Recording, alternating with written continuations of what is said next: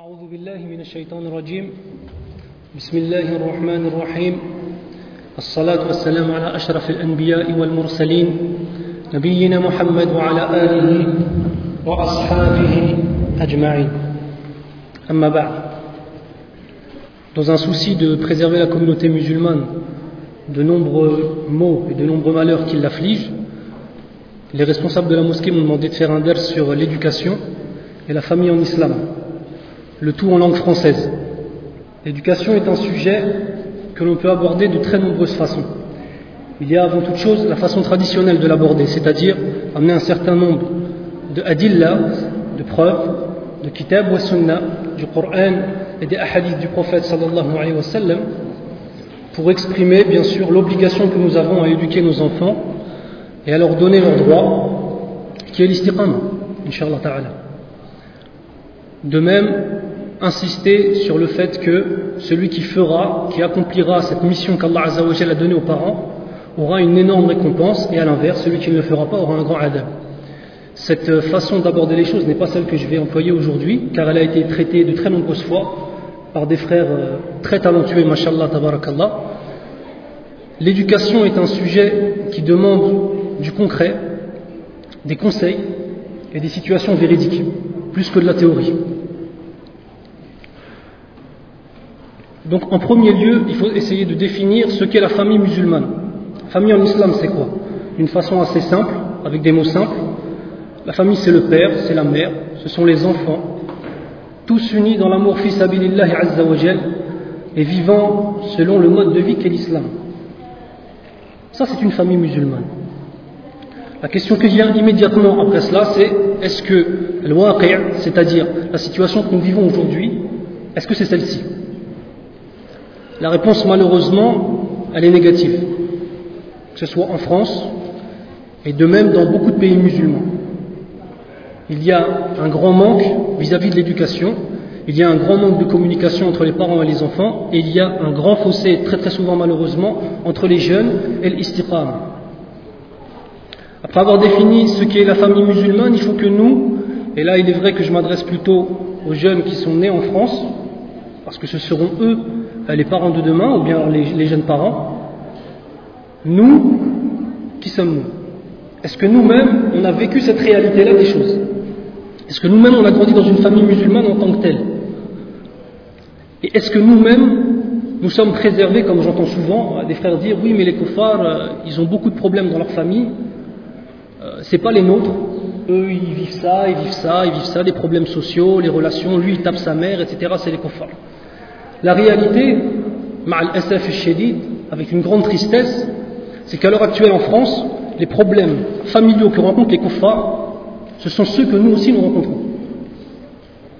Aujourd'hui, malheureusement, dans les familles musulmanes, il y a des alcooliques, il y a des drogués, il y a des toxicomanes, il y a des enfants qui tapent leurs parents, il y a des parents démissionnaires qui délaissent complètement l'éducation de leurs enfants. Il y a l'absence de valeur morale, il y a des enfants qui fuguent. Akramakumullah, il y a de l'inceste dans les familles musulmanes à l'heure actuelle, malheureusement. Alors je pense que définir ce qu'est la famille musulmane et nous définir nous-mêmes ce que nous sommes, c'est un bon départ pour essayer de trouver des solutions. Parce que lorsqu'on part sur une fausse définition de ce que nous sommes, on va rester dans la théorie. Et malheureusement, la théorie n'amène pas grand-chose. Donc premièrement, il faut aussi analyser l'historique des choses. Qu'est-ce qui a fait qu'aujourd'hui, nous avons de nombreuses personnes qui sont si loin de leurs parents? On a des gens qui sont venus, alhamdoulilah, du bled, qui sont venus de l'Algérie, de Maghrib, du Sénégal, du Mali, qui avaient une certaine pratique de l'islam. Les enfants n'ont pas suivi. Qu'est-ce qui s'est passé? Pourquoi est-ce que ces parents, certains priaient, d'autres ne priaient pas? Certains ont staqam récemment, certains ont staqam il y a 20 ans. Mais pourquoi il y a un si grand fossé entre ces deux générations? Pourtant, subhanallah, les parents ont donné à leurs enfants ce qu'ils ont reçu eux-mêmes de leurs parents. Qu'est-ce qui n'a pas fonctionné? Ce qui n'a pas fonctionné, c'est qu'on est en France, tout simplement. Et que si en Algérie, au Maroc, au Sénégal, au Mali, et j'en passe, la société autour de nous donne un certain nombre de valeurs et un certain nombre de codes moraux, des codes verbaux, mais aussi des codes de comportement, la France, elle ne les donne pas. Et si au bled, les enfants partent dans la rue pour jouer, parce que la maison, c'est pas l'univers de jeu des enfants, Quand ils jouent dans la rue, c'est une chose éducative qui est bien. Ici, la rue, elle est dangereuse. Il s'est passé en fait finalement un décalage. Alors aujourd'hui, on a ces nouvelles générations qui, eux, sont nées en France, qui ont reçu ce type d'éducation. Et attention, c'est pas le haïb sur les gens qui sont venus, qui sont venus de l'étranger. C'était difficile. Si moi, moi, moi à, l'heure actuelle, j'habite en Arabie Saoudite, si je donne à ma fille, à mes filles, une éducation française en Arabie Saoudite, il y aura un problème. Vous voyez Chaque endroit a ses, particularités. Donc nous, dans tout ça, qui sommes-nous Maintenant, cette génération qui est née ici, est-ce que ce sont encore des Algériens, des Marocains, des Tunisiens, des Maliens, des Sénégalais? Non, c'est des Français. Alors que ça plaise ou que ça plaise pas, que ce soit bien ou que ce soit pas bien, ça c'est un autre débat. Mais la réalité, elle est là. Combien d'entre nous, de ma génération, ont tenté de partir vivre, euh, faire le hijra en Algérie au Maroc, ils sont revenus. Pourquoi ils sont revenus? Parce qu'ils ne supportent pas. Parce qu'on est en décalage. Parce que nous sommes des Français. La réalité, c'est que nous nageons à contre-courant. Car bien évidemment, la société française n'appelle ni à la morale dans sa conception islamique, ni à l'honneur ou à des codes vestimentaires acceptables par les musulmans. Il ne reste donc que des parents pour tirer leurs enfants vers une véritable pratique de l'islam. On est à contre-courant ici quand on est mustaqim. Les jeunes mustaqimoun sont à l'encontre de ce qu'ils auraient dû être. Non pas dans le sens que c'est pas bien qu'ils soient mustaqimoun, mais quand on est en France, quand on est né en France, c'est pas logique qu'on se retrouve dans une mosquée en vérité. Bilhaq. La da'wa elle est faible, il n'y a pas beaucoup de choses. Min fadlillah azza wa Allah, il nous facilite, on a une grande mosquée aujourd'hui, très bien gérée, mashallah, tabarakallah, mais c'est pas partout pareil. Alors comment faire en sorte qu'on ne soit plus des exceptions, mais que nos enfants fassent partie d'un flot d'istiqama qui purifiera les rangs des musulmans, avec ce qu'on appellera une éducation véritable? Alors j'ai essayé de diviser en plusieurs parties avec des conseils euh, assez concrets, inshallah ta'ala. Premièrement, il nous faut être un exemple pour nos enfants. Alors à partir du moment où on a des enfants, il faut être conscient d'une chose. Comme ils disent euh, dans les films, tout ce que vous direz pourra être retenu contre vous. Tout ce que tu dis, il est enregistré par les oreilles de tes enfants. Tout ce que tu fais, est tout ce que tu fais est observé par tes enfants. Et tu deviens quoi? Tu deviens un exemple. Si avant d'avoir des enfants, on peut se permettre parfois malheureusement de se laisser aller, quand on a des enfants, c'est fini. Quand on a des enfants, c'est fini. Parce que les erreurs qu'on va faire, elles vont rester, vous savez, elles vont rester quoi? Au sein même de nos enfants. À partir de ce moment-là, c'est une grande responsabilité, une responsabilité qui malheureusement est très peu comprise parmi les jeunes de ma génération. On demande à nos enfants de nous respecter, on demande à nos, enfants le respect des parents. Comment est-ce qu'on peut faire pour que nos enfants nous respectent? La première des choses, c'est que nous-mêmes, nous devons respecter nos parents. C'est aussi simple que ça. Le prophète sallallahu alayhi wa sallam, je dis les hadiths en français parce qu'on m'a demandé de faire le dars en français. Il dit sallallahu alayhi wa sallam soyez pieux, entre parenthèses bienveillants envers vos parents, vos enfants auront des égards et de la considération pour vous. Tu es pieux avec tes parents, tu sais c'est quoi Berel Walidain Ton enfant il va avoir un bon exemple. La question aussi c'est tes enfants, quelle image ils ont de toi? Est-ce que l'image que tes enfants ont de toi c'est celle d'un homme qui prie la nuit qui réveille son fils par ses sanglots devant Allah subhanahu wa ta'ala, est-ce que c'est ça l'image qu'ont nous, nos enfants? Ou alors est-ce que c'est celle d'un papa qui rentre du travail épuisé, qui dit me parle pas, me casse pas la tête et qui va s'asseoir devant la télé? Est-ce que c'est ça l'image qu'ont de nous, nos enfants?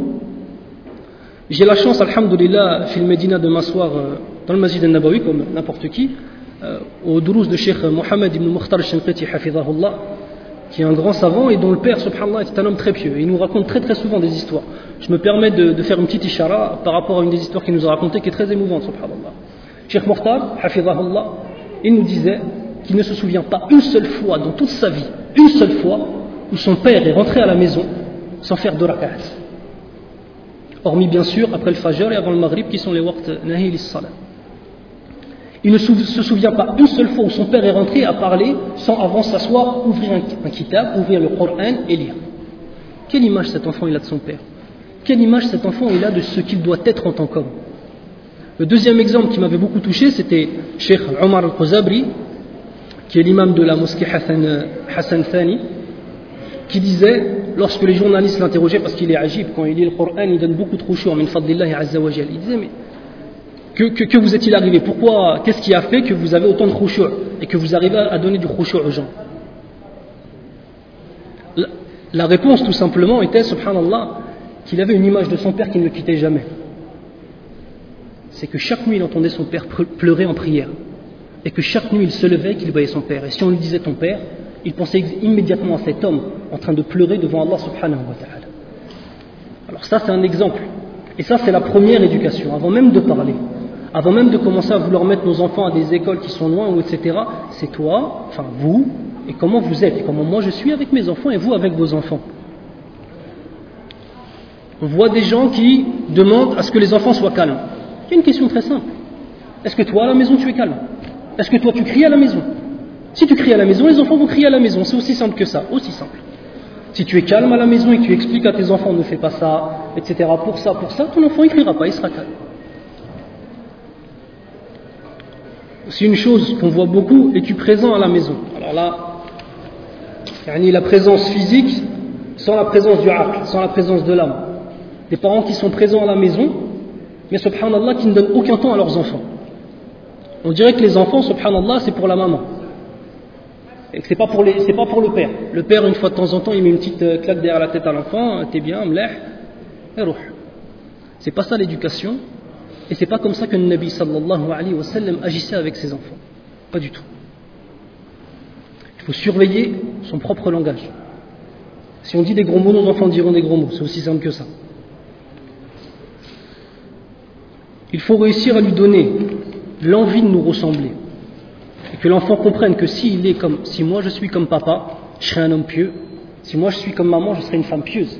Et je serai aimé des gens. Pourquoi? Parce que je serai aimé d'Allah subhanahu wa ta'ala. Le deuxième point principal, c'est être proche de ses enfants. Alors là, on va aborder un, grand problème. Alors moi, euh, moi, je ne suis pas maghrébin, moi je suis converti à l'islam, je suis d'origine italienne, je suis méditerranéen plus ou moins comme, comme vous. Mais néanmoins, j'ai découvert une chose lorsque j'ai euh, pris connaissance euh, de la communauté maghrébine, c'est ce manque de dialogue effarant. Chouma. parle pas avec ses enfants, parle pas avec sa femme. Alors si ça, dans certaines sociétés, ça peut fonctionner, le problème c'est qu'en France, ça ne fonctionne pas. Parce qu'en France, il y a des questions que les enfants ont envie de vous poser, que vous dites c'est aïe. Et l'enfant, il se la pose. Et au bled, il ne se laisserait pas poser peut-être. Et si vous ne donnez pas la réponse à cet enfant-là, vous savez où il va aller la chercher? Ses fréquentations. Il va demander à Foulen ou à Foulen ou à Illen, c'est quoi la réponse à ça? Ou bien alors, il va prendre, comme ça se passe beaucoup, les morceaux, vous savez, les morceaux de rap. Le rappeur, ça devient son modèle. Ah, oh, machallah, il parle un peu de dîne dans son morceau, c'est bien, c'est quelqu'un de bien, c'est quelqu'un de droit, je peux le copier. Donc s'il n'y a pas de dialogue, il n'y a pas de communication. S'il n'y a pas de communication, il n'y a pas d'éducation. C'est aussi simple que ça. Les enfants, ils ne s'éduquent pas tout seuls. Une chose importante aussi, c'est que les enfants, ce ne sont pas des adultes. On ne doit pas traiter les enfants comme des adultes. Il faut avoir de la rahma envers eux. Il ne faut pas exiger d'eux des choses qu'ils ne peuvent pas assumer. Très important aussi, ne pas se laisser berner par les apparences. Alors on a beaucoup de gens, mashallah, tabarakallah, et c'est un khair, et il faut continuer, qui font mémoriser le Coran à leurs enfants, ainsi que l'ahadith. Alors ça c'est, c'est un khair, mashallah, tabarakallah. Mais le père pense que du moment où son fils a mémorisé du Coran, son enfant est droit. Mais c'est faux. J'étudie en Koulat sharia j'ai dans ma classe, on va taire la, la de ces gens-là, c'est des, fils de Macheir. Ils ont fait le Coran, vous savez quoi? Ils ne prient pas. Ils ne font pas salat. Son père, c'est un cheikh au Masjid al-Nabawi, il donne des dourous, et lui, il prie même pas. Pas de communication. Il lui a donné l'ilm. Wallahi qu'il est super fort. Il est premier de la classe peut-être. Mais vous savez quoi? Il n'y a, a, pas de compréhension de ces choses, parce qu'il n'y a pas eu d'explication. De même, de se donner un alibi. Non mais bon, aujourd'hui, mes enfants, euh, je laisse un petit peu l'éducation parce que je suis fibré de le couf. Demain, quand je serai dans un pays musulman, tout ira mieux. Il n'y a aucun problème. Tout, va s'arranger comme par miracle. Ya Akhil Karim, Ya Ukhtil Karim. Si vous n'êtes pas présent envers vos enfants ici, vous ne le serez pas envers vos enfants en Arabie Saoudite, à Médine, à Mecca. Vous ne le serez pas. Je l'ai vu de mes yeux. Je l'ai vu de mes yeux. J'ai rencontré un Saoudien, vous allez être étonné. Il habite à la Mecque, en face de la Kaaba. Il n'est jamais rentré de sa vie au Masjid al-Haram. Jamais. Jamais de sa vie. Il habite en face. Fil Medina, j'ai rencontré des gens, des bédouins, ça fait maintenant deux générations peut-être qu'ils sont à Médine, ils sont jamais rentrés au Masjid al-Nabawi. Ils sont dans le meilleur endroit. Ils ont des parents peut-être, mashallah, mustaqimoun, mais eux ils n'ont pas. Pourquoi? Pas de dialogue. Allah Azza wa nous a donné une langue. il nous a donné une intelligence. Il faut transmettre à nos enfants. Il faut montrer à nos enfants les sentiments qu'on éprouve pour eux. Alors si c'est vrai que pour les anciennes générations c'est beaucoup plus dur, et ce que je comprends, chacun son urf, pour les générations de mon âge, ça devrait l'être moins, inshallah ta'ala. Le prophète, je vais vous donner une situation qui est très connue. On va essayer d'y réfléchir un peu plus profondément. Le prophète sallallahu alayhi wa sallam, ayant embrassé le Hassan, son petit-fils, un homme présent lui dit J'ai dix enfants et je n'ai jamais embrassé un seul d'entre eux. Fier de lui, comme un inkar sur Nabi sallallahu alayhi wa sallam. Le prophète sallallahu de lui dire Celui qui ne fait pas miséricorde, il ne lui sera pas fait miséricorde. Mais la yarham, la yurham un hadith ma'rouf. Est-ce qu'on comprend ce hadith? Le bédouin veut dire Moi je suis un vrai homme, un véritable. Et il faut être comme moi pour être un véritable homme. Les usul, les bases, elles sont complètement euh, étranges, subhanallah. Et le prophète sallallahu alayhi wa sallam, qu'est-ce qu'il lui répond? Si on a cette phrase qui semble être douce, plus ou moins, men la yurham, en vérité, c'est un avertissement azim qui donne à cette personne-là. Allah, il ne va pas te faire miséricorde. Nabi sallam ne lui a pas dit tu vas rentrer finna, parce que ça aurait été une parole forte, mais il a donné sous les couverts d'une parole simple et d'une parole douce, mais la la yurham. Et ici on a une qa'ida amma, on a une règle de compréhension générale de l'islam, qui est, par rapport à ce que l'on fait fit dans cette vie présente, Allah Azza nous récompense ou nous châtie plus ou moins de la même façon fil akhira. Par exemple, donc, la yarham, la yarham, celui qui ne fait pas miséricorde, il ne sera pas fait miséricorde. Celui qui cache les uyub, les défauts de son frère, au jour du jugement, Allah cache ses uyub. Celui qui donne à boire à quelqu'un qui a soif, Allah, yawm al-qiyamah, lorsque nous aurons tous soif et faim, il nous donne à boire, il nous donne, à manger. C'est une qa'ida amma qu'il faut retenir. De même, jouer avec ses enfants. Jouer avec ses enfants. Les enfants, ils ont un cœur. Les enfants, ils aiment jouer avec leurs parents. Et à travers les jeux, on peut les éduquer. À travers les jeux, on peut leur montrer qu'on peut être un musulman pratiquant et avoir une miséricorde envers eux et ne pas se prendre plus au sérieux que le Nabi sallallahu alayhi wa sallam lui-même l'a fait. Le Nabi sallallahu alayhi wa c'était le plus courageux des hommes. C'était le plus grand guerrier que l'humanité ait jamais connu. Le Nabi sallallahu alayhi wa c'était l'homme le plus généreux. C'était l'homme le plus tendre avec ses femmes, le plus tendre avec ses enfants. Un hadith rapporté par Jabir ibn Abdullah, anhuma, il dit Je suis rentré chez le prophète sallallahu alayhi wa sallam et je l'ai trouvé marchant à quatre pattes avec Al-Hassan ou Al-Hussein sur son dos. Et le prophète sallallahu alayhi wa sallam de dire à ses deux petits-enfants Quel excellent chameau que le vôtre et quelle charge excellente vous êtes. Le prophète sallallahu alayhi wa sallam est en train de jouer avec ses petits-enfants sur son noble corps béni par Allah Azzawajal, le seul corps de l'humanité qui était une baraka. Il a mis ses petits-enfants. Et lui, il dit, vous avez un, beau chameau, en plaisantant, et vous, vous êtes une belle charge. Le sahabi qui rapporte le hadith, il a vu le Nabi sallallahu alayhi wa sallam. Est-ce qu'il nous dit ensuite, et quand le prophète sallallahu alayhi wa sallam m'a vu, il s'est vite enlevé, non Le hadith s'arrête là. Et on peut être sûr que s'il y avait eu un détail comme celui que le prophète sallallahu alayhi wa sallam a eu honte, Rawi l'aurait rapporté. Ou bien alors, par respect pour le prophète sallallahu alayhi wa sallam, il n'aurait pas rapporté le hadith. De même, le prophète sallallahu alayhi wa sallam, il faisait la course avec Aïcha, radiallahu anha. Dans un hadith ma'rouf, euh, très connu, excusez-moi, dans un hadith très connu, le prophète sallallahu alayhi wa sallam a fait la course avec Aïcha et elle a gagné. Anha, wa sallallahu alayhi wa. Puis le temps est passé, les années ont passé, et comme toutes les femmes, min fadlillahi azza wa elle a pris euh, euh, un petit peu de poids, inshallah tabarakallah. Ils ont refait la course et cette fois-ci c'est le prophète sallallahu alayhi wa sallam qui a gagné. En lui disant tu étais plus fine. Est-ce qu'aujourd'hui un frère, excusez-moi, cette image, l'image du mustaqim, une barbe, un tamis, est-ce qu'il va courir dans la rue avec sa femme? Je ne demande pas de le faire. Et je ne dis pas que moi je serais capable de le faire. Mais le prophète sallallahu alayhi wa sallam, il n'avait pas honte de faire ce type de choses. C'est que bil itlaq, mutlaqan, wala shakka je vous reparle en arabe. Et c'est que on est sûr et certain, c'est qu'il n'y a aucune honte dans le fait de faire ça. Une chose aussi, une règle très importante dans le fait d'être proche des enfants, c'est montrer à nos enfants, bien sûr on a dit qu'on leur montre qu'on les aime, mais aussi leur montrer qu'on leur fait confiance. Ça, bon, c'est quand ils sont un petit peu plus grands, 5 ans, 6 ans, 7 ans. Leur amener des responsabilités. Parce qu'il faut bien comprendre une chose, c'est que l'éducation, ce n'est pas une chose que l'on fait de 13h à 14h le vendredi après-midi. Tarbiya, c'est une chose qui est 24 heures sur 24 avec nous, et tout ce qu'on fera va rester dans la tête de l'enfant. Alors maintenant, je vais me permettre, rabbina, de donner quelques conseils, inshallah, que j'ai pu euh, comment dire, récolter auprès de certains savants, ou bien alors simplement aussi dans des livres de psychologie pour les enfants, des choses très intéressantes, euh, min fadlillah.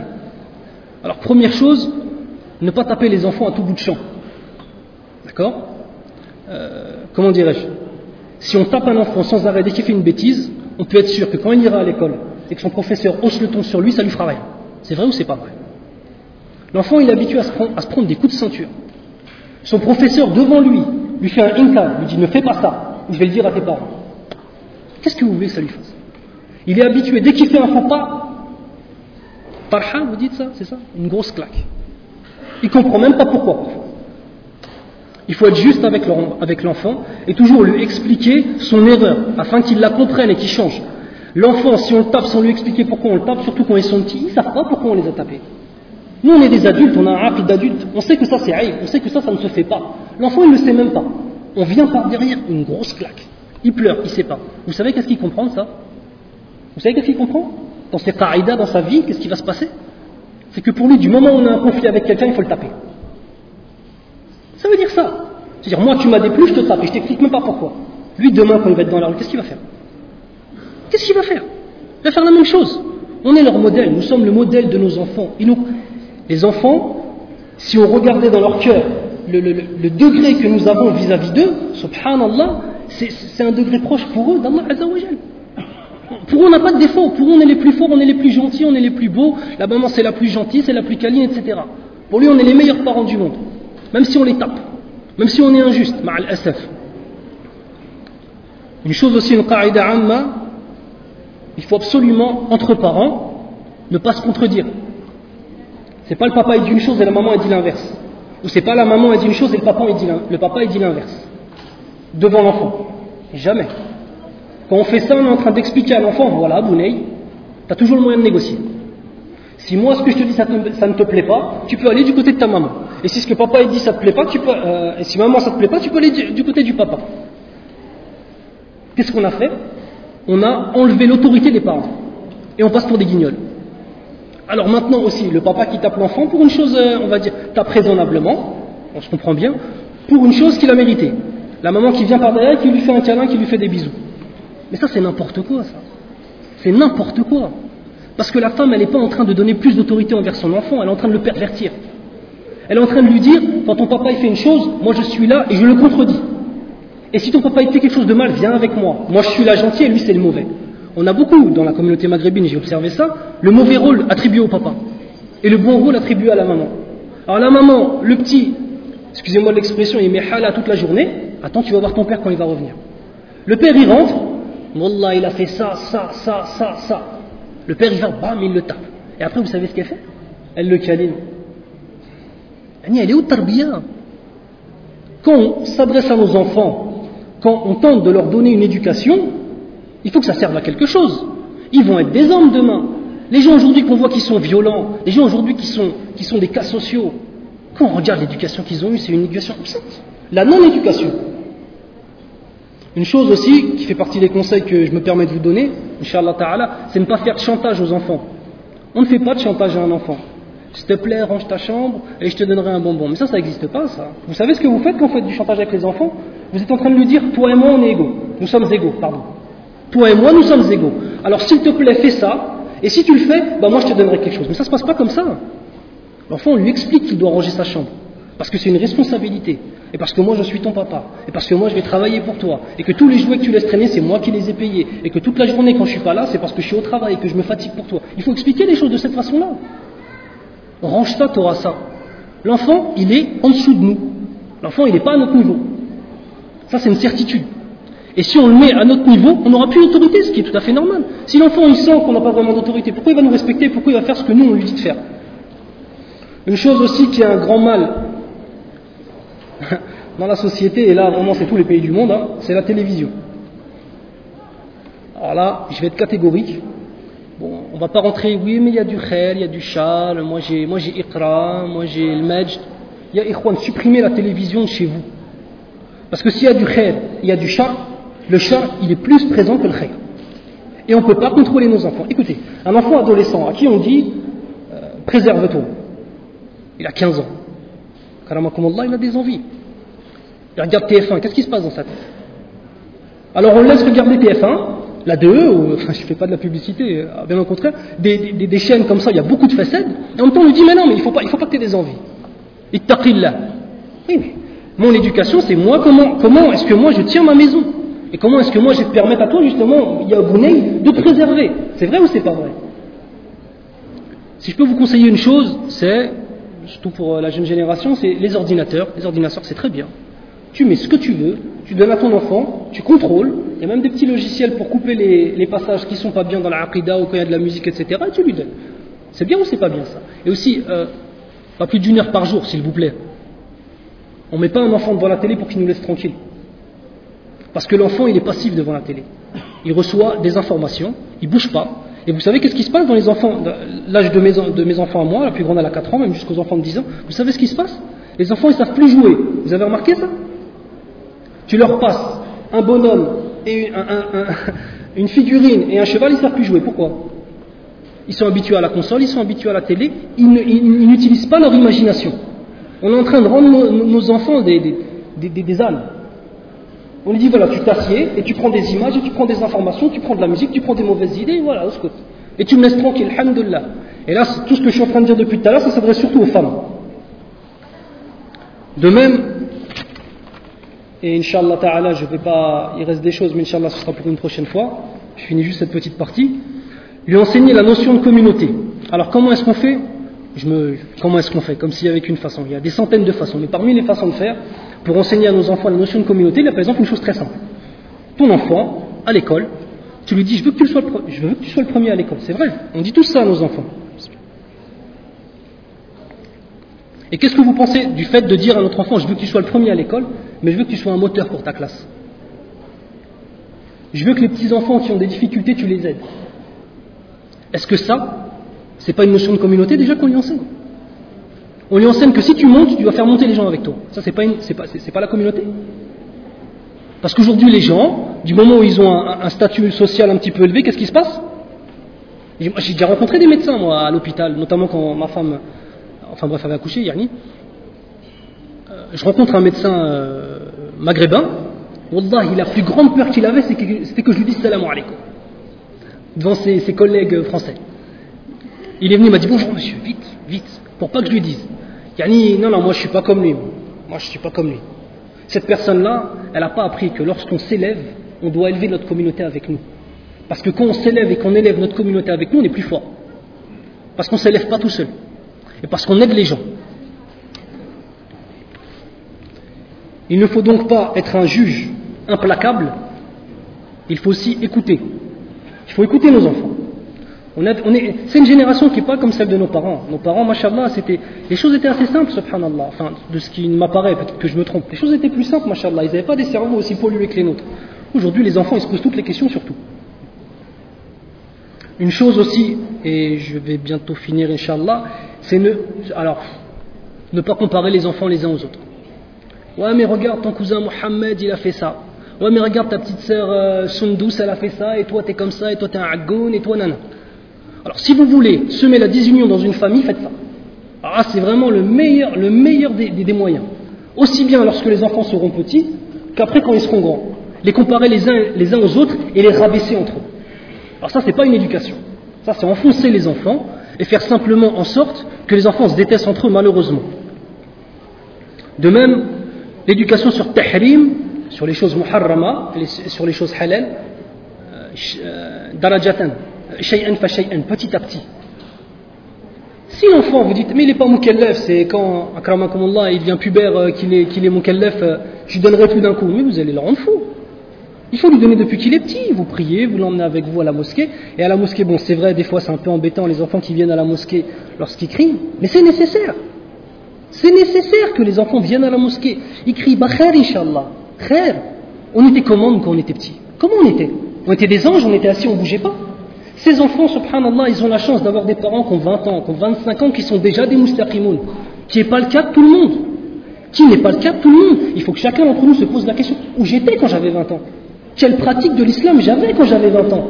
Aujourd'hui, on reproche à des jeunes de 20 ans de ne pas savoir s'y prendre au niveau du adab. C'est vrai, c'est vrai. Mais pose-toi la question, quand j'avais 20 ans, j'étais où? Allah, j'étais dans une mosquée ou j'étais dans un bar? Ça fait aussi partie des réalités. Et ça, c'est l'éducation sur soi-même. Afin justement d'avoir la miséricorde. Mais la yarham, la yurham. Le prophète sallallahu alayhi wa sallam a dit facilitez et ne créez pas de difficultés. Annoncez les récompenses et non les châtiments. De même, sallallahu alayhi wa sallam a dit rendez faciles les choses de la religion, ne les rendez pas ardues, c'est-à-dire difficiles Amenez la bonne nouvelle et ne rebutez pas les gens, c'est-à-dire ne les repoussez pas. Il reste encore certaines choses. Inch'Allah ta'ala, ce qui est prévu, c'est la suite du dars la semaine prochaine à la même heure. بإذن ربنا سبحانك اللهم وبحمدك أشهد أن لا إله إلا أنت أستغفرك وأتوب إليك وجزاكم الله خير